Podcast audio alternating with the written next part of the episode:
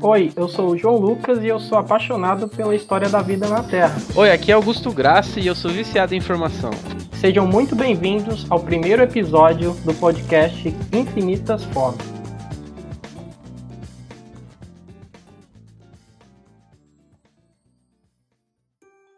Então, gente, esse é o nosso primeiro programa, nosso primeiro episódio.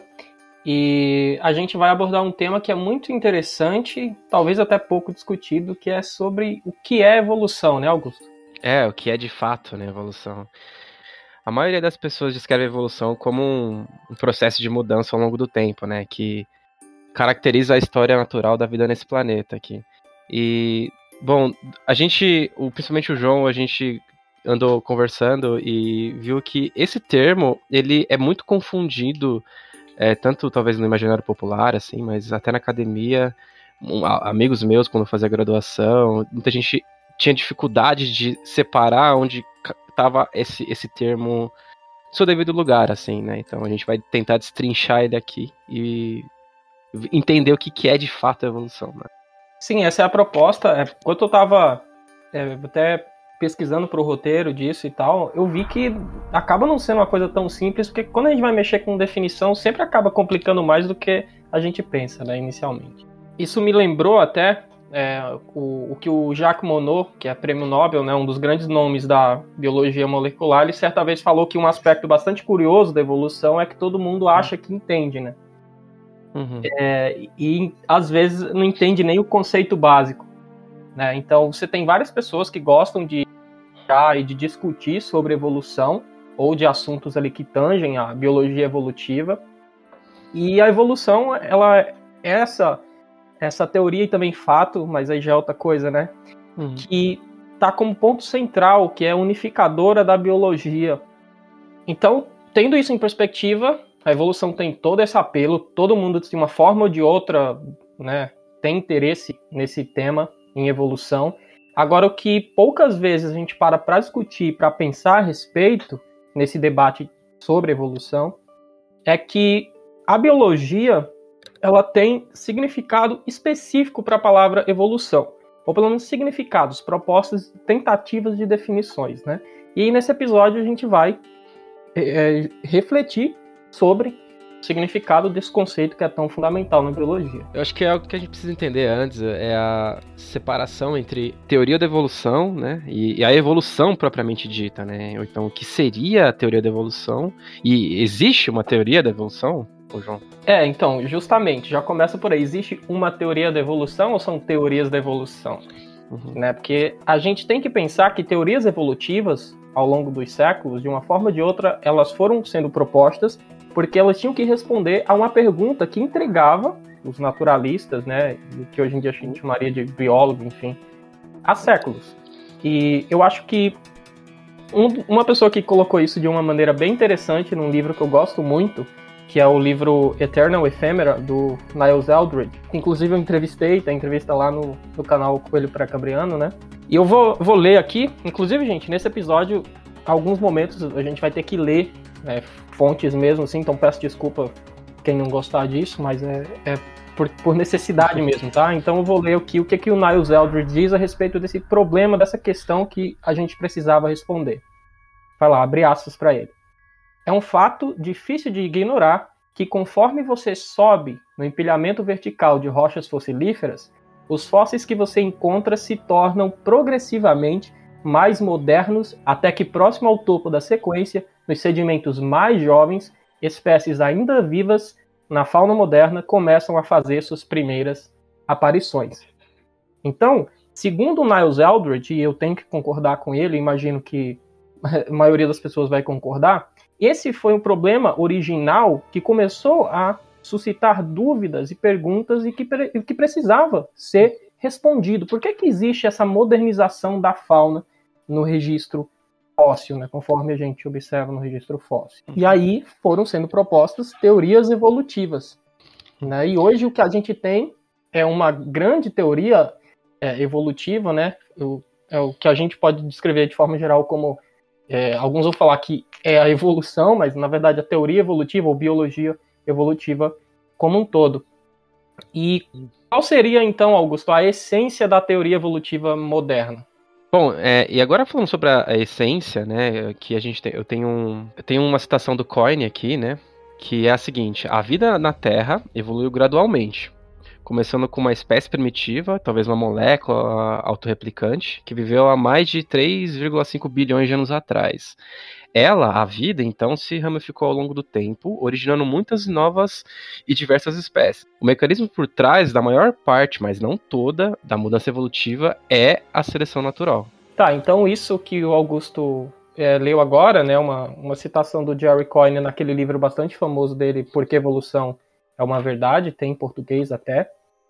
E essa, em particular, essa é uma visão, né, é a biologia evolutiva moderna, é o entendimento que a gente tem. Um século e meio atrás, o entendimento seria um pouco né, diferente, não ia ser exatamente a mesma coisa. E algo que o Coyne pontua nesse livro dele, né, porque evolução é uma verdade, é que você tem o que a gente vai chamar aqui de diferenciação entre teoria evolutiva e evolução em si. Por quê? Segundo o Coyne, né, se você tem nessa teoria alguns componentes, é óbvio que eu não vou citar todos em extensão, mas nesse trecho aí que Augusto leu, você percebe que está envolvido o gradualismo, está envolvido a especiação, está envolvido a ancestralidade comum, o mecanismo de seleção natural e também os mecanismos não seletivos de mudança evolutiva, como por exemplo deriva genética.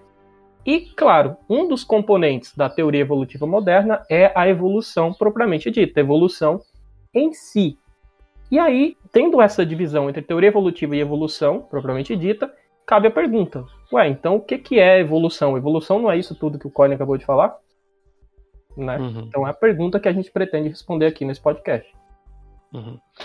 Acho que a gente pode começar pela etimologia do termo evolução, né? Tipo, eu sei que cada pessoa tem é, internamente, assim, né, o que entende por evolução, e a gente pode até discutir isso depois mais pro final, sobre os é, possíveis é, erros que as pessoas pensam quando tá falando nesse termo. Mas na primeira edição da, Origem das Espécies, o Darwin não usou o termo evolução, né? Sei que para muitas pessoas que já são familiarizadas com o Darwin, isso não é um, uma surpresa, mas de fato ele não usou esse termo. Para ser mais exato, ele usa a forma verbal evolved, né? No, no último parágrafo, na, a última palavra, inclusive. E para descrever todo esse processo, ele preferiu o termo descendants with modification, né, que é descendência com modificação. E daí por que ele evitou esse o uso do termo evolução, propriamente dito, né? Daí tem uma citação do Good que, que ele tenta explicar isso aqui, é que ele diz que o Darwin nunca considerou a evolução como um descritor, porque a palavra vernicular em inglês implica em um conjunto de consequências contrárias a mais distintivas características de seu próprio mecanismo revolucionário de mudança, né? E a hipótese da seleção natural. Tá, mas e daí, né? Como assim, né? O fato é que evolução vem do latim evolvere. O significado literal é desenrolar, né? Isso implica em desenrolar no tempo de uma, de uma sequência previsível ou pré-embalada de modo inerentemente progressivo ou pelo menos direcional, assim, sabe? E isso é justamente que o Darwin não, podia, não poderia concordar, né? Uma vez que o processo regulado pelo mecanismo que ele estava descrevendo, que é a seleção natural, provê adaptação a ambientes locais, né? sendo, portanto, imprevisíveis, pois as, circunstâncias, as, as circunstâncias locais mudam basicamente de forma aleatória no tempo. É, se a gente não pode usar a evolução no seu sentido original, né, etimológico, algo que, por exemplo, a astronomia pode fazer, então a gente, o que resta para a gente é redefinir a palavra de tal maneira a atribuir um significado mais preciso, condizente com o que pensamos ser o processo de evolução biológica. Sim, perfeito, né? Então o Augusto começou falou aí, né, do, da, da etimologia da palavra evolução e o Darwin estava né, ali dentro daquele contexto. Ele sabia que a palavra tinha conotações que pra, passavam ideias que ele não era exatamente o que ele estava querendo dizer por conta do seu próprio mecanismo revolucionário que ele e Wallace pensaram, né, é a seleção natural em si, que tem esse componente de, né, você tem ali espécies, populações de espécies num ambiente, numa localidade, e com determinado clima, por exemplo, né? enfim, vários fatores que são locais e que mudam ao longo do tempo, e a mudança desses fatores ela não é previsível. Então, a evolução para o Darwin não poderia significar algo que é algo predeterminado, porque justamente o mecanismo dele de seleção natural trabalha, é, digamos assim, com essa imprevisibilidade de certa forma. Tá, então a gente pensou em termos etimológicos, e agora a gente pode passar então para definições de evolução. Só que eu vou pedir mais um pouquinho de paciência para vocês, por quê? Porque antes da gente começar a falar das definições, a gente precisa ter em mente do que, que seria uma boa definição de evolução, tá? Então, é, na pesquisa de literatura que eu fiz aqui para esse episódio, tem alguns posts, assim, é, capítulos de livro, coisas bem interessantes. Em particular, um ensaio do, do Larry Moran, né, que é um um bioquímico, professor emérito lá da, no, do Canadá, e ele, ele escreveu um ensaio justamente sobre o que é evolução, e ele falou o seguinte, que para ser útil, uma definição ela deve permitir distinguir exemplos de evolução do que não é evolução, mas essa definição ela também tem que ser neutra no que diz respeito a como a evolução ocorre. Então não se deve distinguir, por exemplo, entre evolução nos moldes do que a gente chamaria de né, Lamarckiano e evolução nos moldes do que a gente chamaria de Darwiniano. Embora a gente hoje saiba né, que uma das explicações não está correta e que, e que o Darwin acertou né, bem mais do que o, o Lamarck, por exemplo. Né? Então temos que ter isso, isso em mente, tá? que uma definição ela não pode ou não deveria incluir tendência favorecendo uma determinada teoria que quer explicar um determinado processo, determinado fenômeno. Tá? Então deveria ser neutro sobre como a evolução ocorre. Então, tendo isso em mente, eu acho que a gente pode partir então para as definições. É, eu, inclusive, sobre as definições, né, eu tava, o João veio esses dias me dizer assim, que, ah, Augusto, descendência com modificação tem um problema, né? Aí o quê? Como assim, né? Tipo, é, é porque é, é, uma das maneiras de você trazer um enunciado para evolução de uma maneira simples, assim, né? Que que, que seria abrangente com o que pelo menos o Darwin quis dizer, e, e, ele disse isso, né, na verdade. Mas aí o João tem um exemplo que ele não abarca todas as situações e não responde a elas, né? Porque tem exemplos de descendência com modificação que não é evolução, não é? Sim, exatamente. É, a gente pode fazer a seguinte pergunta: será que é possível você ter descendência, modificação, mas não a mudança que hoje a gente chamaria de mudança evolutiva? E eu acho que pode. Por quê? Por exemplo, vamos pensar é, você tem alguns países, e eu deixei aí na literatura, vocês podem ver aí no Saiba Mais, que você tem exemplos de populações, não para a espécie humana como um todo, né, mas de populações em que você tem do final do século XIX para o século XX, e a, século XX adentro, né, e até século XXI, um aumento, por exemplo, na altura média das pessoas. Será que esse aumento médio na altura das pessoas poderia ser considerado evolução? Porque imagina, Veja, você tem uma população, vamos pensar lá, século, uma população europeia, século final do século XIX.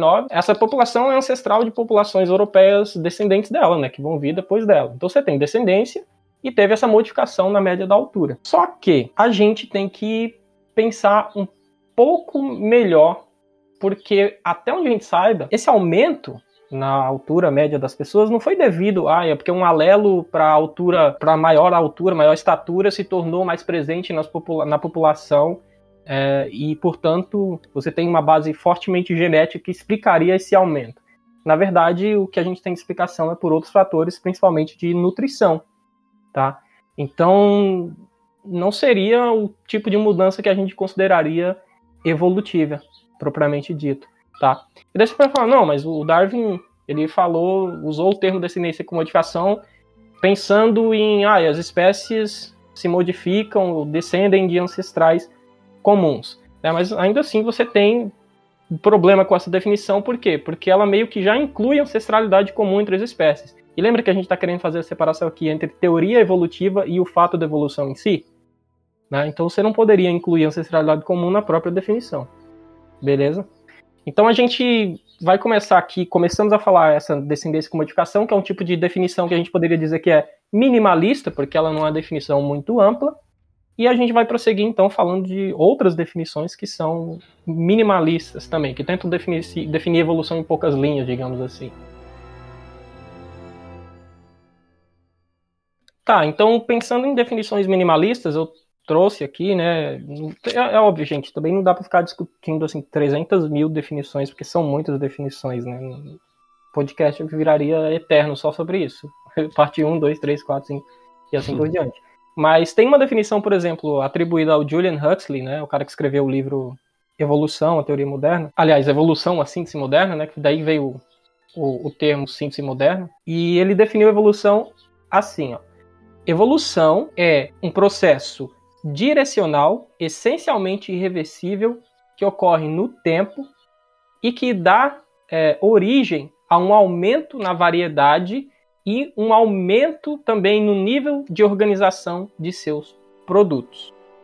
Tá? Então, essa é, é, é uma definição curta do Julian Huxley é, e é interessante, só que ela tem alguns problemas que a gente pode apontar.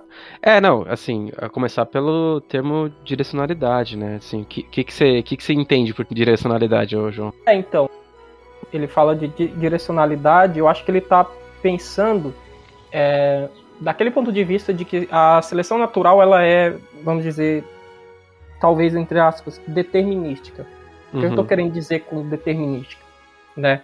Tem um artigo muito interessante que foi publicado na Science pelo, pelo o Zachary Blount, colaboradores, em 2018. É um artigo que discute o papel da contingência e do determinismo na, na evolução e na história da vida na Terra. E a gente tem que, é, não vou exatamente o que ele falou, mas refletir um pouco sobre isso, né, sobre o que eles falaram.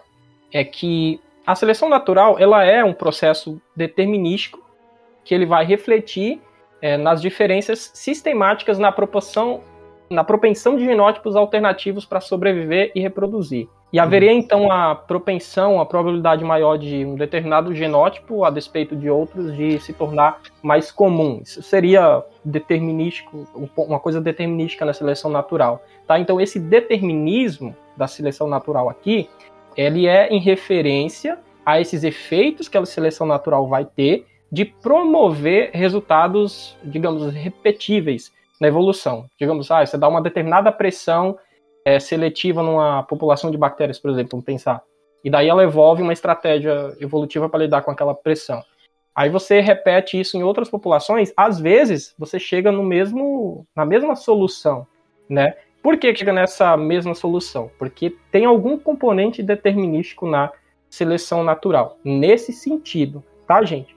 Só que, vejam, é determinístico em relação a uma determinada pressão seletiva, que pode ser do ambiente, por exemplo. Só que essa pressão seletiva em si, ela não é algo que não poderia ser diferente. Né? Ela é algo que poderia ser diferente. Então, a, a, ao longo do, da. A gente não tem por que pensar que aquela pressão seletiva sempre ocor, ocorreria em um determinado ponto na história evolutiva de uma determinada população. Ela poderia ocorrer antes, poderia nem ocorrer. Então, o, o rumo evolutivo, que na verdade não existe o rumo, mas a, o processo de evolução da determinada população, ela é determinístico nesse sentido, pensando em propensão à sobrevivência de genótipos, e tem uma certa direcionalidade nesse sentido, mas ainda assim, a pressão seletiva, ela não é algo né, que ela poderia ser diferente, ela poderia não existir, então o caminho tomado poderia ter sido outro, poderia ter ocorrido outro tipo de mudança evolutiva. Por quê? Porque a seleção natural ela só vai agir na variação que existe dentro daquela população, é, dentro, considerando aquelas, aquelas restrições físicas e biológicas que podem então ser vistas como algo que contribui para esse determinismo. E a gente, quando pensa em determinismo, a gente pensa em coisas que são inevitáveis, uh, mas isso no contexto mais filosófico. Só que no contexto evolutivo, você tem uma interação entre a seleção natural e vários processos estocásticos. Então, por exemplo, uma, uma mutação deletéria. Só porque a mutação é deletéria não significa que ela não pode se tornar comum na população. Na verdade, é um fato básico da genética de populações que uma mutação deletéria, ou seja, que é prejudicial para o organismo, ela pode se fixar na população. Ou seja, atingir frequência máxima dentro de uma população. Enquanto que uma, uma mutação benéfica, que teoricamente deveria se fixar na população, na verdade ela pode ser extinta pelo mesmo processo de deriva genética, né? Isso até mesmo numa grande população onde a seleção natural seria mais poderosa, né? E então, ah, cuidado para não pensar determinismo nesse conceito de ah, determinismo é algo que é inevitável. Quando a gente está falando que a seleção natural ela pode ser determinística, é nesse sentido aqui evolutivo e não filosófico. Lembrem-se disso, de que não é porque uma mutação benéfica surge que ela vai se fixar, ela pode ser simplesmente perdida. Tá? Então tem que tomar todo esse cuidado. E é, tá vendo? Eu falei bastante aqui, e é por isso que esse componente de direcionalidade na definição de evolução do Huxley ali, ele é, é meio que problemático, né? Sim, sim. E outro, outro ponto, Augusto, que eu acho problemático também, só para concluir aqui, essa questão do ah, evolução para gerar mais variedade e aumento de complexidade, por exemplo, de níveis de organização. Nem sempre. Às Sim. vezes, se a gente tem o exemplo de Mixozoa, né? Mixozoa, se eu não me engano, é, você tem ali um ser unicelular que é derivado de um multicelular. Então, você teve uma redução na complexidade, uhum. né, no nível de organização. E depende da escala que a gente pensa, né? Se a gente for pensar na, na vida como um todo, é óbvio que teve um aumento de complexidade de um determinado ramo. Mas se a gente for pensar assim, as bactérias ainda dominam, né? E a complexidade dela, obviamente, a gente pode, se for pensar em termos morfológicos, né, bem menor do que dos animais, por exemplo. É, também existem algumas é, definições mais minimalistas, assim, né? Também continuando nessa linha. É, por exemplo, o Ridley, né? Nossa, até lembrando de. eu tinha esse livro estudando ele. Evolução é, então, mudança entre gerações dentro de uma linhagem de populações. Também temos uma definição do Larry Moran. Evolução é um processo que resulta em mudanças hereditárias em uma população ao longo das gerações. E de forma geral, assim, é, o que a gente encontra é, em vários livros é que a evolução é qualquer mudança na frequência dos alelos dentro de um pool gênico de uma geração para outra, né? É, então, Augusto falou algumas definições, né, o, do Ridley, um livro bem famoso, o livro de evolução.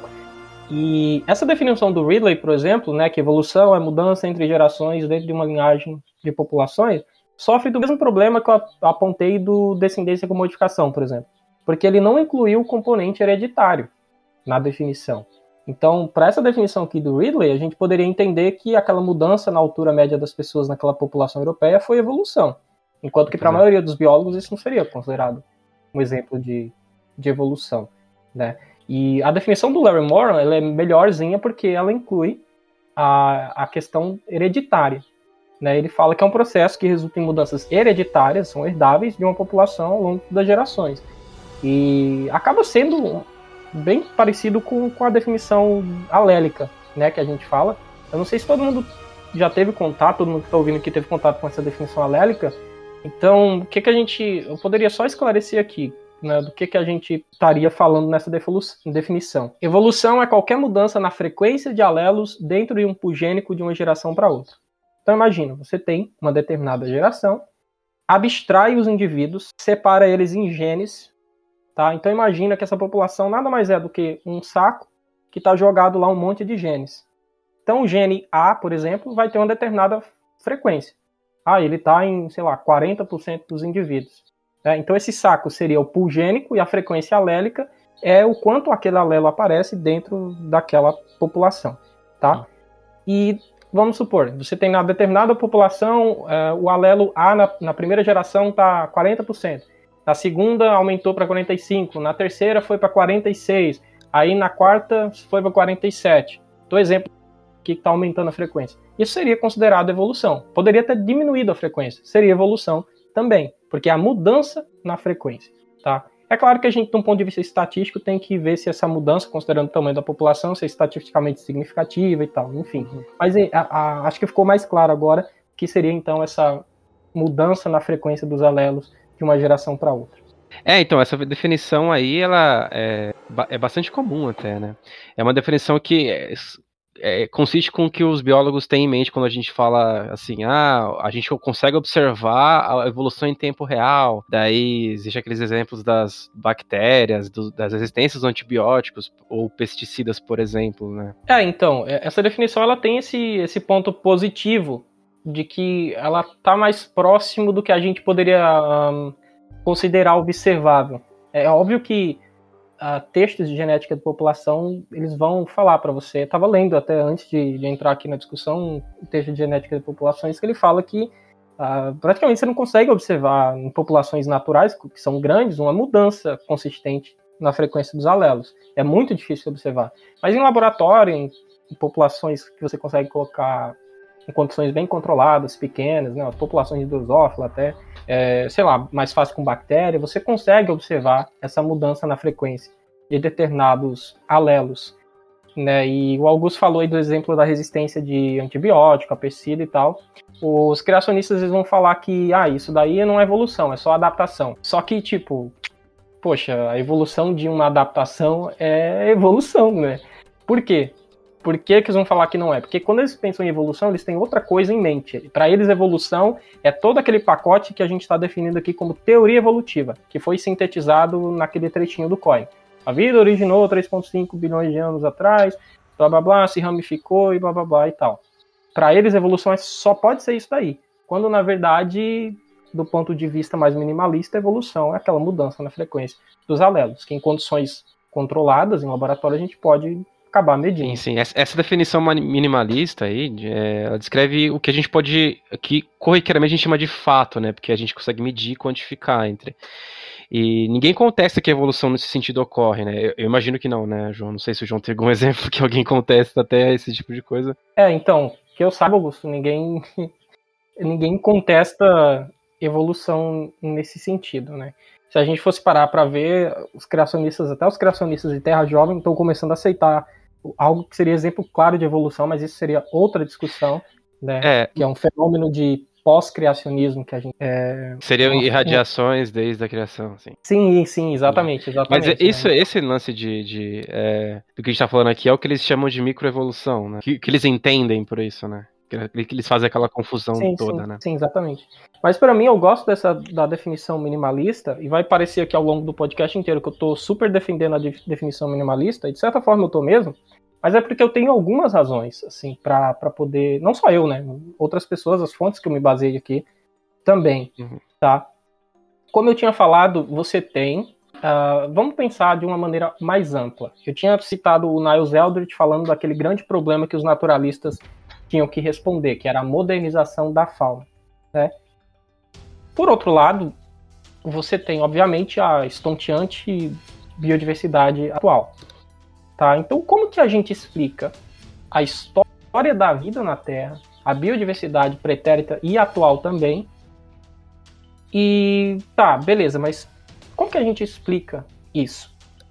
Para a gente explicar a história da vida na Terra, e a biodiversidade, a gente precisa de uma combinação de fatos, teorias e hipóteses. E agora eu vou me estender um pouco aqui para defender esse ponto do porquê que eu acabo achando interessante a definição minimalista, considerando fato, teoria e ou, ou seja, assim, só para o ouvinte que está é, exi é, tem, existem pessoas que, que entendem a evolução como tudo isso, como junto com o lance da microevolução que a gente está falando, junto com a sociedade comum como uma coisa só, e o João aqui, e inclusive eu também, entende como duas coisas diferentes que se complementam numa teoria, entende? Então tem o fato dessas mudanças, dessas pequenas mudanças, e tem como você explica essa esse registro, o registro fóssil, por exemplo, com essas mudanças. Sim, exatamente. Eu acho que você pontuou muito bem, Augusto. E é pensando nisso que eu quero fazer essa reflexão. Tá? Então vamos pensar, a partir do fato da evolução, desse sentido é, a gente poderia colocar nas palavras do Darwin, da, do, a partir do fato da demonstração, que ficou muito claro que as espécies não são estáveis, que elas mudam. E que aqui na definição minimalista, essa mudança acaba se refletindo na mudança na frequência dos alelos. Isso é um fato. Então, é, as espécies elas não são fixas, a proporção ali nos alelos ela vai mudando com o tempo. Ou seja, isso é evolução. Aí a gente pode lançar mão de uma teoria é, que é chamada de ancestralidade comum. E por que, que é interessante colocar ancestralidade comum separado de evolução em si? Por quê? Eu não gosto de, de discutir coisas partindo do ponto de vista que já está tudo resolvido. Por quê? Porque poderia ser, eu não estou dizendo, obviamente não é o caso, obviamente não é o caso, mas poderia ser que, como se acreditou, cada espécie tivesse origem independente. Poderia ser o caso. Né? A gente está trabalhando aqui com alternativas. Poderia ser o caso, não é. Né? A gente sabe que não é o caso, mas poderiam. Então, se essas espécies tivessem é, origens independentes, elas não teriam ancestrais comuns. Só que não ter ancestrais comuns não significa que elas não poderiam evoluir. Então, imagina, uma espécie que foi criada, ela pode ainda assim, imagina a população daquela espécie ao longo do tempo e mudando uma característica ou outra. Ela não tem ancestrais comuns com outras espécies, mas mesmo assim ela evolui. Então, acho interessante esse desacoplamento de evolução e ancestralidade comum. E daí, quando você faz o acoplamento, você acaba criando algo interessante, né? Que é você falar, olha só, espécie A espécie B, elas se modificaram a partir de um ancestral comum. Você tem então aí uma teoria de ancestralidade comum entre a espécie A e a espécie B. É... Só que quando a gente fala geralmente de teoria de ancestralidade comum, que a, a gente está pensando em, em, teoria, foco na palavra teoria de ancestralidade comum, a gente está pensando que toda a vida atual ela é descendente de um ancestral comum universal, tal do Luca, né? Last Universal Common Ancestor, o último ancestral comum universal. Então, geralmente é isso que os biólogos têm em mente quando eles falam de teoria de ancestralidade comum. Então, a história da vida na Terra seria explicada a partir, né, em grande parte, seria explicada a partir dessa teoria. É, só que, mais uma vez, essa teoria ela poderia ser menos, menos ampla. Poderia ser só assim, ai, Todos os canídeos descendem de um ancestral comum, mas os cães não têm ancestrais comuns com gatos. Poderia. Só que, geralmente, o, o quadro que as evidências apontam é que você tem ancestralidade comum universal. Então, qualquer par de espécies que você pegue no planeta tem um ancestral comum. Essa é uma teoria, isso não é evolução em si, tá? E por que, que eu acho legal fazer essa distinção mais uma vez? Porque tem, é, você tem que considerar que você acaba tendo evolução, você pode ter ancestralidade comum universal, e você pode ter o outro elemento que acaba sendo hipóteses de parentesco. Como assim? Assumindo, vamos assumir a teoria de, de ancestralidade comum universal. Você pode ter discussões sobre o parentesco de determinadas espécies. É uma discussão, sei lá, tô lembrando aqui de cabeça. Ai, tartaruga, onde é que fica? Fica mais próximo de crocodilo e ave ou está mais para o lado dos, dos lagartos. O fato de existir essa discussão, embora que hoje né, a maioria já tende para a conclusão de que tartarugas está mais para o lado do, dos arcossauros, né, de crocodilianos e aves, mas o fato de você ter ali, sai um artigo, vamos supor, sai um artigo falando tartarugas são da linhagem dos lagartos. Aí, aliás, são de linhagem que é parente da linhagem dos lagartos, então estaria mais próximo dos lagartos. Aí no ano seguinte sai um artigo. Na verdade, tartarugas estão mais próximos dos arcossauros. Aí você fica, ué, então essa balela de teoria de necessidade comum e de evolução não faz sentido nenhum, porque uma das duas hipóteses tem que estar errada, né? E daí, como que eu falseio?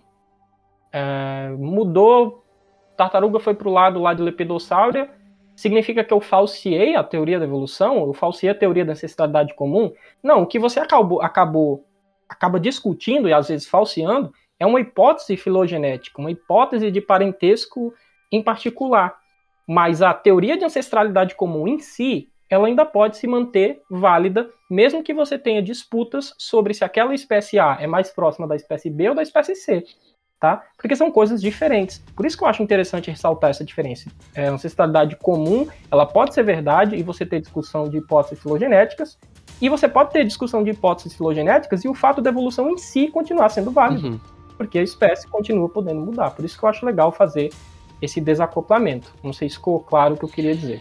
Bom, essa, essa definição minimalista da evolução, ela tem críticas também. Lembro que na, na graduação eu tinha conversas assim com os professores, a gente discutia. Uh, eles, eles entendiam, claro, né? Mas eles não viam com bons olhos, assim, principalmente quem era da, da zoologia, da embriologia, assim. E por ponto disso, eles até diziam assim, alguns outros, ah, mas o Darwin não, não sabia nada de, de, de, genética, né? Nada entre aspas, assim, né? Você está dando uma definição estritamente genética é, contrastando com o próprio cara que inventou, que inventou, que descobriu a evolução, né? E, enfim, e aí se desdobrava esse assunto, né? E aí uma, uma aqui a gente tem uma citação do Mair mesmo, que ele vai dizer que a maioria das abordagens de evolução são escritas de uma maneira reducionista, em que todos os fenômenos evolutivos são reduzidos ao nível do gene, que é o que eu estava dizendo, né? que é o que a gente está dizendo até agora.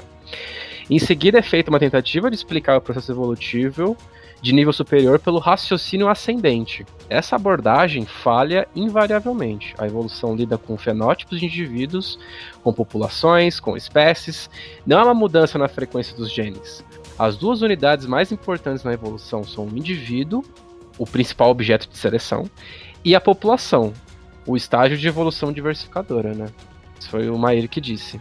Sim, é, aí é uma, é uma crítica do Mair, foi um grande biólogo aí do século XX, morreu no início do século XXI. E tá, eu, eu entendo a crítica do, do Mair, mas por um lado, quando a gente define evolução como a mudança na frequência dos alelos, de forma alguma a gente está dizendo que aquilo é tudo que existe para explicar o que a gente chama de história da vida na Terra. Mais uma vez, eu acho que a confusão acaba nascendo porque fazem essa equivalência da evolução em si, da não estabilidade das espécies, com a história da vida na Terra. Eu acho que esse acaba sendo a raiz dos problemas. É óbvio que a evolução lida com fenótipo, afinal, se não tivesse mudado, uhum. tava só aquela coisa unicelular é, e, e, tal. É óbvio que populações, a dinâmica entre populações é importante, a dinâmica entre as espécies é importantíssima e não dá para reduzir isso à mudança na frequência dos genes. Eu concordo. Só que esses fatores que o Maí está considerando, eles são fatores e até teorias, né, para explicar padrões na história da vida na Terra, e não o fenômeno de evolução em si, conforme a minha interpretação. Se vocês discordam, vocês podem né, expressar seus pensamentos de alguma forma. Sei lá, né, vão lá no, no Twitter do Infinitas Formas, arroba Informas Podcast, por exemplo. Ah, mas aí, ó, João, o vai soltar uma tréplica aqui, ó. Eu ressaltei que a explicação reducionista tão ampliamente adotada nas últimas décadas, a evolução é uma mudança da frequência de gênicas das populações, não só é não explicativa, mas na verdade é enganosa. Muito mais reveladora é a definição. Evolução é a mudança da, na adaptação e na diversidade das populações de organismos. Tá, eu então responderia ao Mair tudo que eu falei anteriormente, é, e eu adicionaria que a questão é que a definição em si ela não tem que ser é, explicativo de muitas coisas. Ela precisa definir o processo de evolução. Para explicar o que o Mai quer explicar, aí você lança a mão de hipóteses e teorias. Porque o que ele quer explicar, o que ele está pensando é outra coisa. Não é no fenômeno da mudança em si, no fenômeno da mudança de uma geração para outra, né, numa linhagem de populações. A preocupação do Mai parece outra aqui nesse momento. Eu não acho que a, a definição seja enganosa. Ela é enganosa se a pessoa acreditar que essa definição explica toda a vida na Terra. Aí é, aí é complicado mesmo. Uhum. E o, o, problema é que a definição alternativa que o Maí dá, nesse trecho em particular, né, que é um trecho de 1988, um, um, trabalho de 1988, uhum. né, é que ele fala que evolução é mudança na adaptação e na diversidade das populações de organismos. Ele está fazendo aqui, então, que só é evolução a mudança que for adaptativa. Isso é uma grande balela, porque a gente sabe que existem mudanças que não são adaptativas. Nem toda mudança. Ah, vou frisar aqui, o pessoal que vai falar que eu sou é, testemunha de Gould e tal. É, é óbvio, gente. Assim como o Gould, eu também sou um adaptacionista. Por quê? Porque eu reconheço que a maioria da maior, a maior parte da evolução, se a gente for pensar em, em, em nível fenotípico, ela foi uma mudança adaptativa. Mas organismos têm características que não é só de, de morfologia e que mudam também, como por exemplo uma sequência genética, uma, uma sequência de uh, num determinado gene. Um gene tem uma sequência específica e essa sequência ela muda ao longo das gerações. E a gente tem que dar conta dessa mudança também. E nem toda mudança, na verdade, há quem argumenta que a maior parte da mudança no nível genético ela é neutra e se fixa por deriva genética, né? Que é a teoria neutra da evolução molecular, que é outro assunto.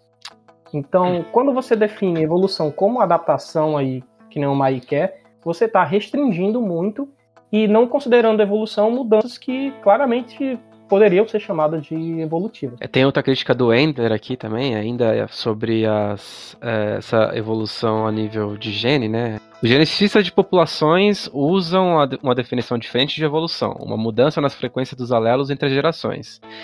Esse significado é bastante diferente do original, agora inclui mudanças aleatórias, bem como direcionais, mas não requer a origem de novas formas é aproximadamente equivalente à microevolução. Evolução subespecífica, macroevolução envolve tendências principais ou evoluções transespecíficas, né?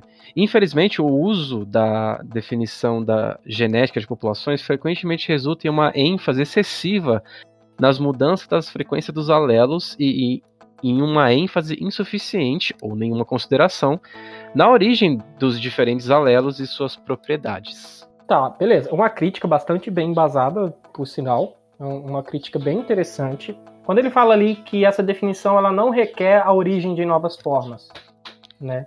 Para mim, uh, suponhamos, é óbvio que é do interesse da biologia evolutiva entender, por exemplo, como que uma nadadeira se é, mudou uhum. ao ponto de se tornar um membro de um tetrápode.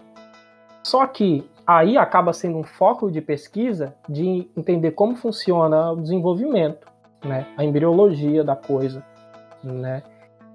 Para essa, essa, é, essa, essa mudança que ocorreu, por exemplo, de nadadeira para membro, você tem é, para membro de tetrápode, você teve que ter o quê? Uma base genética para isso, obviamente, e a, obviamente mutações para gerar a, informação nova para fazer essa mudança, né?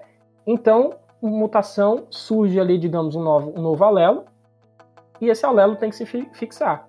Ele vai, então, mudar em proporção. Isso é evolução. Uhum. Tá? Agora, como que muda a morfologia em si é um estudo que eu consideraria um estudo à parte, que não deveria estar dentro da definição do que é evolução enquanto processo. Tá?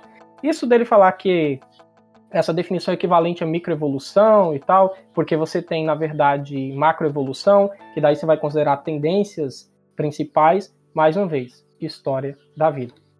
Eu vou voltar a comentar nisso depois, quando a gente for discutir é, definições mais amplas. Tá? Ainda no comentário dele, ele fala assim, né, que de, de, bastante diferente da, da proposta original. Eu imagino que ele estava se referindo ao Darwin e tal. E ele, ele fala que agora inclui mudanças aleatórias, assim. É, quando ele está dizendo isso, ele está dizendo justamente aos genes mesmo, assim, né? Porque, como assim agora? Sim, sim. É, é que a, a é, é quando ele diz aleatórias, bem como direcionais, ele está pensando é, em termos, por exemplo, de deriva genética uhum. e o direcional seria seleção natural, por exemplo. O Darwin, o Darwin, é óbvio que o Darwin entendia o papel da aleatoriedade, mas para a modificação em si, o Darwin pensava mais na seleção natural. Sim, sim, sim. É, então isso é e, e, tem um componente aleatório também da, das mutações, mas é outra coisa que eu acho que não é exatamente o que ele está querendo dizer aqui. E quando ele fala, até lembrei um ponto que é interessante, que ele, ele fala que essa ênfase aí não dá muita atenção para a origem dos diferentes alelos. Os alelos vão surgir eventualmente por mutação. Tá? Aí você tem que fazer um estudo sobre processo de mutação, taxa de mutação, coisa diferente que não é necessariamente tem a ver com a descrição do processo de evolução. Mas é, é pra... então, exatamente isso que eu queria dizer, porque quando ele faz essa consideração aí, ah, vocês não falam nada sobre as mutações, sabe? Mas é da alçada da. A gente tá dando as transformações isso ao longo do tempo, né? É, é legal estudar a, a, origem das mutações, só que eu acho que não entra muito ao caso, né? Ou, ou você acha que sim, tipo, estudar as mutações para saber sobre o processo de evolução? Eu, eu acho que é, tu, tu tem insights uhum. ali, né? Que são que, que é importante, mas o, a, o tipo o fato em si do, do por exemplo, ah, um determinado. Não sei se eu tô pegando exatamente a essência do que ele queria falar uhum. também. Mas um determinado locus ali muta mais do que o comum para o genoma de um determinado organismo. É, foi o que eu pensei. Isso é interessante de estudar. É interessante estudar. Mas não vai mudar muito o ponto de vista do que a gente está tratando aqui da questão da definição de evolução em si. Sim, sim. Né? Eu acho que não, não vai ter muita diferença nesse sentido. Porque, querendo ou não, aquela mudança que é gerada na sequência aqui no caso, para ela se tornar comum, ela vai ter que a frequência dela mudar na população, uhum. que é mais uma vez o que a definição de evolução quer trazer aqui, a definição minimalista. Pois é, além disso também tem a, a definição minimalista, ela pode não ser adequada para campos como a paleontologia mesmo, né, João? É, então, justamente. Aí é mais aquele ponto que eu discuti sobre a diferenciação de história na vida na Terra e evolução em si, e que a gente. Uh, eu sei que para o ouvinte isso pode estar tá parecendo meio circular, né, sempre voltando no mesmo ponto, mas aqui eu, eu quero deixar claro essa diferenciação. E aí eu acho, eu acho né, que a gente pode partir então para as definições amplas que tentam remediar essas fraquezas das definições minimalistas. Bom, então para algumas definições mais amplas aqui, a gente tem o Futuima, né? E definiu a evolução de seguinte forma: a evolução biológica ou orgânica é a mudança na propriedade das populações de organismos ou grupos dessas populações ao longo das gerações. O desenvolvimento ou ontogenia de um organismo individual não é considerado evolução. Os organismos individuais não evoluem. As mudanças consideradas evolutivas nas populações são aquelas que são herdáveis por meio do material genético de uma geração para a seguinte. A evolução biológica pode ser leve ou substancial. Ela abrange tudo, desde pequenas mudanças nas proporções e diferentes formas de um gene de, dentro de uma população, como os alelos que determinam os diferentes tipos sanguíneos humanos, até as alterações que levaram os primeiros organismos aos dinossauros, abelhas e humanos. É, então, essa é uma definição bastante ampla, mas ela me incomoda de certa forma, porque você acaba é, lendo a definição pensando um monte de coisa, mas você chega, tá, mas o que é evolução mesmo?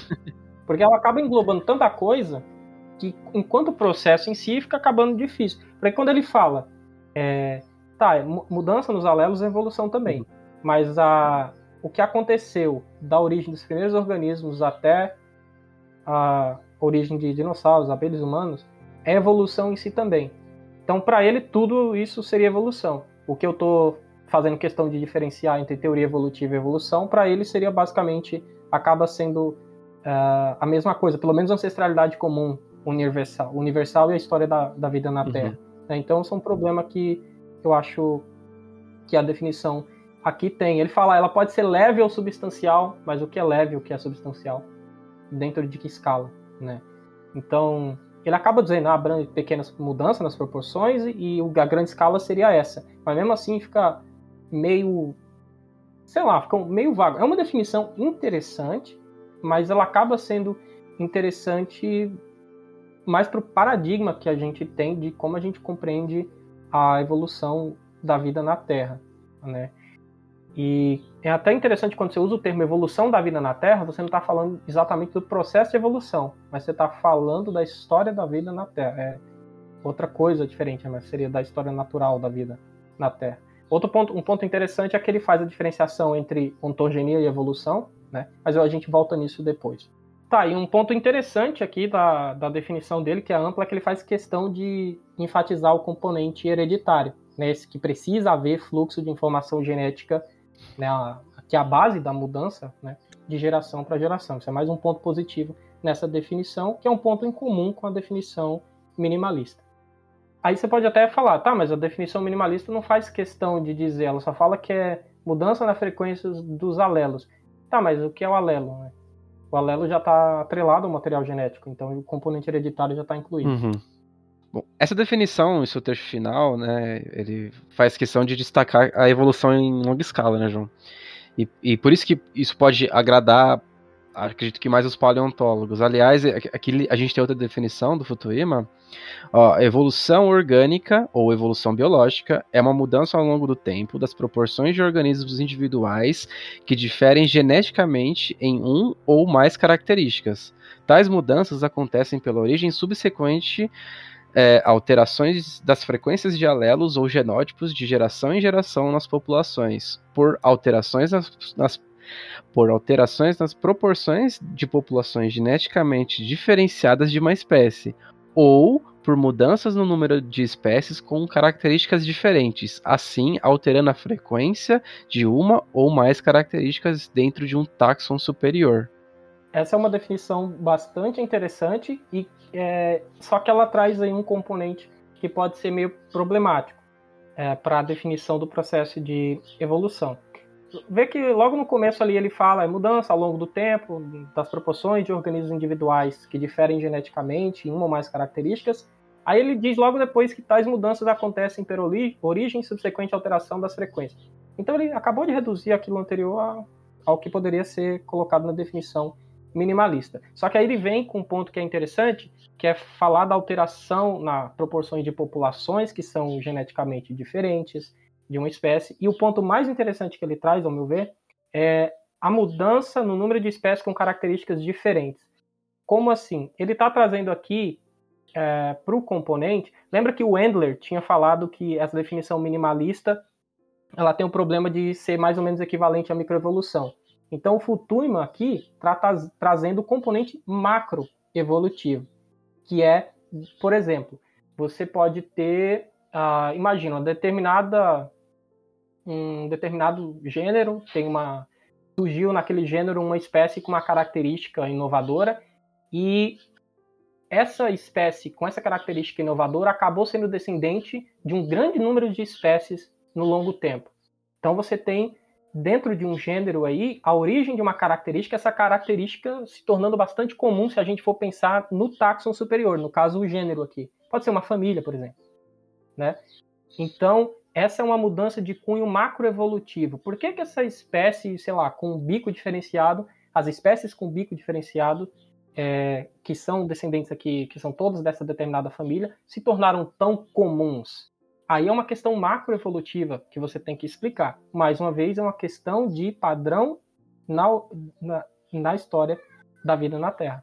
Então, não tem a ver com a mudança em si quando a gente está pensando do ponto de vista da mudança é, dentro da população no processo de evolução. Ele tapa o buraco trazendo a macroevolução para a coisa, mas eu penso que você deveria separar as coisas. Inclusive, se você for parar para pensar, quando ele fala ali no final, né, é, na alteração da frequência de uma ou mais características dentro de um táxon superior. Então, nosso exemplo aqui, lá, esse tipo de bico acaba se originando e se tornando bastante comum dentro de um táxon superior, pode ser uma, uma família, né? Então, significa que em algum momento você vai ter uma espécie ancestral que dá origem a várias outras espécies, com essa característica inovadora você acaba tendo um componente de especiação e de taxas de especiação diferentes comparados em outros grupos. Então, por que, que a família A, que tem o bico assim, teve taxas de especiação tão diferentes da família B, que tem essa característica aqui? Tá vendo quando você está partindo para outra coisa, você já está lançando mão de da, da, da especiação em si, que seria voltando lá no core, um dos componentes da teoria evolutiva, e mais do que isso, você está começando a pensar no que a gente chama de species sorting, ou, entre aspas, seleção de espécie. Por que, que você tem diferente sucesso entre espécies? Aí acaba sendo um, um tópico até controverso, né? mas ver como isso já está partindo para outra ramificação, que não é exatamente o problema de definir o que é evolução de fato. É, ainda assim, é possível defender a definição minimalista, né? Que tem o Larry Moran, ele escreve o surpreendente sobre a definição mínima de evolução biológica é que ela não carrega nenhuma bagagem em relação à história da vida ou o seu futuro. Ou o seu futuro. E justamente o que a gente está discutindo, basicamente, esse episódio todo. Assim que tentamos definir a evolução em termos de registro histórico, nós deparamos com todos os tipos de problema, porque confundimos a evolução como um processo com a evolução como uma história da vida. A definição científica tenta descrever o mínimo que pode ser chamado de evolução. Sabemos que a história da vida é mais complicada do que isso, e sabemos que a teoria da evolução abrange outras coisas, como a formação e extinção de populações e espécies.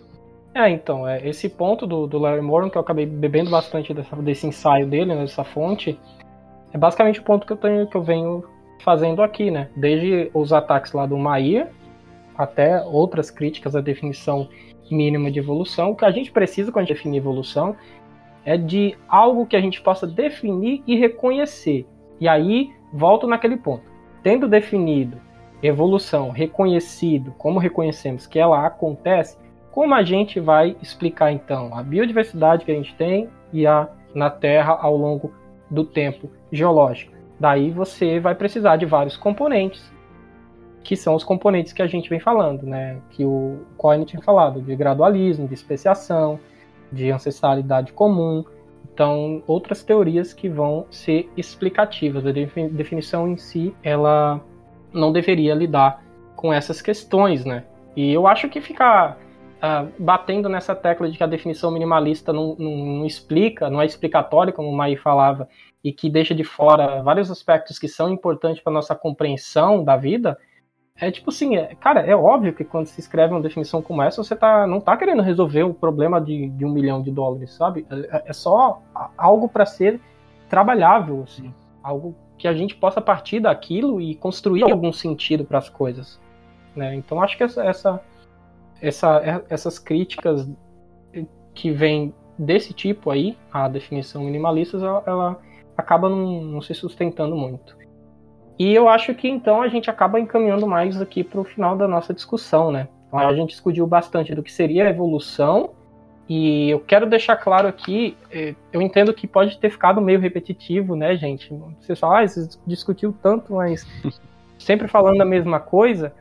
É, então, é, é, é complicado, porque parece, me parece que a, as críticas e a, e a, confusão na cabeça, por exemplo, de pessoas que não acreditam não, na evolução biológica, é que ela tem uma ideia diferente do que seria evolução. Tá? E a gente precisa até tomar cuidado quando a gente está educando cientificamente as pessoas, divulgando ciência, para deixar claro as coisas. Né? É óbvio que você fala, ah, João, mas não faz diferença. Se você falar para um criacionista que tem uma diferença entre teoria evolutiva e evolução em si, ele vai continuar não acreditando na teoria evolutiva. Ele vai falar, ah, beleza, evolução acontece, mas é só adaptação, aquele argumento deles, né? É... Só que eu acho importante porque se você vai discutir sobre um determinado tema, é bom que as coisas estejam claras. Senão o Augusto vai estar falando de laranja e eu falando de maçã, e é óbvio que a gente vai discordar porque a gente está falando da mesma coisa, né? Uhum. É, é, não, exa exatamente isso, né? Eu acho que essa diferenciação vem muito para para esclarecer mesmo, colocar cada coisa no seu canto, né? E eu sei que a gente vem com esses termos meio, cru, meio cruz, assim, de ouvir falar que é desse jeito, li que, que é assim, né? Então, a gente repete mu muito isso, quanto mais a gente repete, mais isso parece verdade pra gente, mas a gente fazer essa reflexão, né, e enxergar que você vai ter dificuldades só com um termo cru para resolver alguns problemas, vão, ter limitações. É, então aqui surgem algumas soluções para pro ouvinte, pra gente mesmo assim, discutir e separar. Não, isso é uma coisa, isso é uma outra coisa. É, então, esse é um ponto importante agora. Já que a gente discutiu sobre o que é, vamos falar do, do que não é evolução. Bom, evolução, né, não significa progresso em direção ao objetivo último ou algum ápice, né? Aquela ideia da, da teleologia, né? Não, a gente está acostumado com o termo evolução como progresso, mas não em biologia, não na biologia evolutiva, pelo menos. Como a evolução não tem objetivo ou um caminho predeterminado, a evolução biológica ela é substancialmente diferente da evolução estelar, na qual há estágios bem definidos né, e previsíveis que descrevem a evolução de, de uma estrela, por exemplo. É, sim, e isso tudo que o Augusto estava falando agora, é, a gente pode aplicar. A gente está falando aqui do que não é evolução, e a gente está falando do ponto de vista que você, aí ouvinte, pode entender evolução como sinônimo de vida na Terra, é, evolução da vida na Terra, história da vida na Terra, ou a definição minimalista. Então, seja a nível macro ou a nível micro, a evolução ela não é progressiva, não tem objetivo, tá? Populações, a, a frequência dos alelos ali mudando ao longo do tempo, não está seguindo um determinado fluxo, tá? Então, isso que o Augusto falou se aplica tanto você gosta da definição minimalista ou da mais ampla. Esse é um ponto que preciso deixar claro aqui para não falar que. Eles falam, ah, falou tanto, mas agora confundiu uma coisa com a outra, né? Sim, sim, então, é verdade. É... O, organismos individuais, eles não evoluem, né? O que evolui, de fato, se dá a partir do nível populacional, né? Não é como um Pokémon, né? Nem com uma estrela. Bom, então, esse é um ponto a ser considerado. Mas tem um outro ponto, né, Augusto, que é uma confusão, uma confusão bastante comum, é, que tinha até sido ressaltada na definição do Futuima, né? Não é que seja exatamente uma confusão comum em si, mas que é importante destacar que é aquela história de que os organismos em si não são eles que evoluem, são as populações. Que aqui é um, é um ponto interessante que a gente pode até retomar, Augusto, o começo do podcast quando a gente falava da etimologia. Uhum. Os astrônomos e astrofísicos, eles se mantiveram fiéis à etimologia, porque estrela evolui. Estrela evolui, porque você tem uh, uma ordem previsível de acontecimentos, desenrolar previsível de acontecimentos. Então, uma estrela individual, ela evolui, ela tem estágios de evolução uhum. estelar.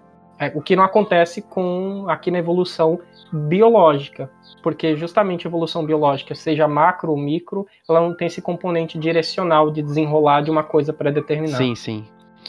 É, outra coisa também, né, que a evolução não implica que a morfologia de uma espécie vai estar em constante mudança, né? Tem gente que, que imagina assim. Na verdade, não, né? É possível evoluir sem mudar morfologicamente, como é o caso evoluir a, a, o pulgênico da que a gente estava falando até agora, né? a mudança na frequência dos alelos numa população não necessariamente vai mudar a morfologia dos organismos que é ali. Então é possível, Sim. enfim, que uma espécie passe a maior parte de sua existência sem mudar morfologicamente, mudando, tipo, muito pouco, né? E evolução não é sinônimo de seleção natural, né? Seleção natural é um mecanismo gerador de evolução e, portanto, não deveria é, ser incluída na definição, né? já que, apesar do, de, disso tudo tá junto, né, gente? Evolução, seleção natural, ancestralidade comum, né? Tá tudo no mesmo pacote ali desde 1859 e 58. Uh, além disso, também a seleção natural não é o único mecanismo de mudança evolutiva, né? O próprio Darwin, apesar de ele enfatizar, colocar bastante energia na seleção natural no livro dele, ele levava em consideração outros tipos de flutuações ali, né? De, de alterações, mas ele, de fato, falou bem mais de seleção natural, né? Inclusive, ele se sentia muito ultrajado, né? Quando os seus críticos, eles reduziam tudo à seleção natural, né? Porque ele é, eu acho que, se não me engano, né, João? Ele foi meio que acusado a, tipo, ver muito as coisas como. A, as soluções que os, que os, organismos têm hoje foram por causa da seleção natural, né? Sim, sim. É, o pessoal falava que, tipo assim, ele era muito focado exclusivamente em seleção natural. Talvez a, a visão dele, então, fosse um pouco simples demais, né? E tem até um trecho que eu acho bastante interessante da, da origem das espécies, é, que ele, eu vou citar aqui esse trecho em particular, abre aspas para Darwin. Mas, desde que as minhas conclusões têm sido recentemente fortemente deturpadas e desde que se tem afirmado que eu atribuo as modificações das espécies exclusivamente à seleção natural, me será permitido, sem dúvida, fazer notar que na primeira edição desta obra, assim como nas subsequentes, sempre reproduzi numa posição bem evidente, isto é, no fim da introdução, a frase seguinte: Estou convencido que a seleção natural tem sido o agente principal das modificações, mas jamais o foi exclusivamente. Isto em vão, tão grande é o poder da constante má interpretação. Então, o que o Darwin está falando aqui é basicamente que ele foi vítima de fake news. Né? é. Exatamente, né? foi vítima de, de fake news. E escreveu isso com tanta classe, né, cara? Olha só. Tão grande é o poder da constante má interpretação. Putz, olha só, mano. É, o Darwin era carinhoso até com os críticos dele. tá, um, um, ponto que é interessante da gente com, comentar também, ainda considerando isso de igualar a evolução à, à seleção natural, é que quando as pessoas pensam em evolução e pensam que para a evolução ser verdade tem que estar tá sempre mudando, então, na cabeça delas, a seleção natural estaria sempre mudando as coisas. E, e, na verdade, isso é uma interpretação errada. A seleção natural ela pode inibir a mudança. Né? Então, a gente tem, por exemplo, a seleção estabilizadora. A gente tem alguns tipos de seleção natural. Podemos até fazer um podcast sobre os tipos de seleção natural. Isso seria interessante. É, mas a seleção estabilizadora, ela é o quê? A seleção contra fenótipos que são extremos, né? E resulta então, uma população em que você tem poucos fenótipos e a maioria vai estar ali próximo do valor médio, né? Então, vamos pensar em um exemplo hipotético de altura de plantas. Vamos supor, as, as que são muito curtas é, sofrem com o sombreamento das demais. Aí, se você tem a planta alta demais, ela está muito sujeita ao vento e ao tombamento, um, um gasto energético maior. Então, a seleção natural empurraria a média de tamanho da população para ficar mais concentrada. Ela retiraria esses extremos, muito curto ou muito alto. Então ela seria inibidora de mudança nesse sentido. Claro que a gente está pensando aqui é, um caso em que as árvores de tamanho médio seriam favorecidas, você teria um, um fitness maior, né? Mais uma vez aquela questão de ambientes locais num determinado tempo particular. Poderia ser diferente. Se tivesse alguma vantagem para planta curta, ela poderia aumentar de frequência. A gente está supondo aqui que o tamanho médio está sendo selecionado. Então você exclui os extremos e acaba tendo uma, um fenótipo constante ao longo das gerações. Então a seleção natural inibindo mudança. É que assim, eu posso pensar que a, a mudança é o, o fenótipo intermediário? Vamos supor assim. Mas, mas, mas você não está tendo mudança, justamente porque está flutuando em torno da média. Mas vamos supor assim, vamos supor assim, que tem uma mudança assim, tipo, tu tem um gráfico que eles têm. A distribuição tá nos extremos, assim, ok? E ao longo do tempo, a gente vai tendo um, uma gaussiana pro meio, entende? Uhum. Você não acha que. Você tá tendo mudança aí, não tá vendo? Hum, não, vou pensar assim, pensa na população, a população em determinado tempo, na geração Sim. zero. Ela vai ter uma, uma gaussiana e você vai ter árvores curtas à esquerda, aí tamanho médio e as altas à, à direita. Ok. Aí o que, que vai acontecer? Vamos supor que começou a pressão seletiva sobre o tamanho, está favorecendo o tamanho médio. Tá. Vai começar a ser cortado do lado direito do lado esquerdo e vai sobrar o tamanho médio, geração após geração. Mas assim, eu não posso dizer que a frequência dos alelos das gerações da, da população média não está aumentando? Isso não seria uma mudança? Não, é, a, tu poderia, mas aqui a gente está olhando a nível do, a gente está pensando no, no, equívoco das pessoas de fazer igualar a evolução, a seleção natural e a evolução a constante mudança morfológica, uhum. entendeu? Ah, inclusive para caracteres genéticos que são quantitativos, você pode ter, isso é um ponto interessante, você pode ter é, estabilidade de fenótipo, mas a mudança nos alelos acontecer a mudança na proporção. Sim, sim. Então você teria evolução ainda. Assim. Isso, a, gente, a gente comentou isso ali, né, também, que tem, tem umas críticas a isso. Uhum. Bom, gente, então a gente está chegando aqui no, ao final do primeiro episódio. Eu espero que vocês tenham gostado. Foi bem legal Augusto, conversar contigo aqui, colocar em prática finalmente. Opa, ah, é, né? não, e tipo, eu quero que as pessoas entendam que eu não estou propondo uma solução definitiva para a coisa, eu entendo que tem as críticas é, também, eu apenas acho que essa visão de teoria evolutiva versus a evolução em si, digamos assim, né? Colocar a, a não estabilidade das espécies como um componente e rastrear essa mudança para o nível genético, que a gente consegue mapear a mudança geração para geração, ou pelo menos teoricamente poderia mapear essa mudança, uhum. mas pode constatar em laboratório, ela é interessante porque tu acaba criando um arcabouço teórico explicativo sobre o mundo, que é basicamente o que a ciência faz, né?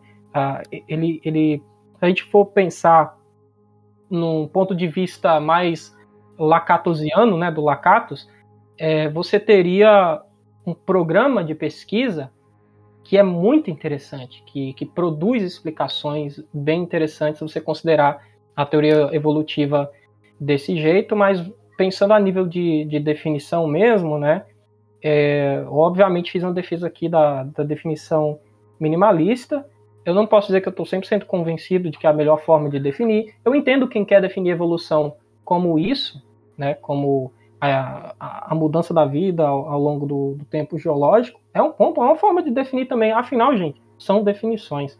Né? Se você quer escolher uhum. uma definição ou outra, é, só quando for discutir, deixe isso claro e explique da melhor forma possível que você está tá querendo falar. E, e, principalmente também, esse é um tipo de assunto que eu não, não, não vejo muito assim, as pessoas comentando, assim. Tipo assim, é, eu vejo esse problema acontecendo, mas eu não vejo as pessoas é, muitas vezes gastando é, um pouco de energia em separar as coisas, sabe? Tipo assim, oh, eu quero dizer isso com isso, entendeu? Sim. Então, às vezes as pessoas estão brigando por semântica ali, e enfim, olha o tempo que você podia economizar só definindo as coisas, entende? Sim, perfeito. Também não estou querendo aqui é, obviamente, não acho que ah, tudo é explicado na base de mudança na frequência dos alelos, deixei isso bem claro também ao longo do podcast. Enfim, né, vamos dar por encerrado, por enquanto, essa discussão. É, e um grande abraço e obrigado por ouvir esse podcast. Tchau, gente. Tchau, tchau, gente. Pessoal, um recadinho rápido. Caso vocês tenham perguntas relacionadas ao tema ou não, enviem para a gente. É só enviar através do e-mail iformaspodcast.gmail.com iformaspodcast.gmail.com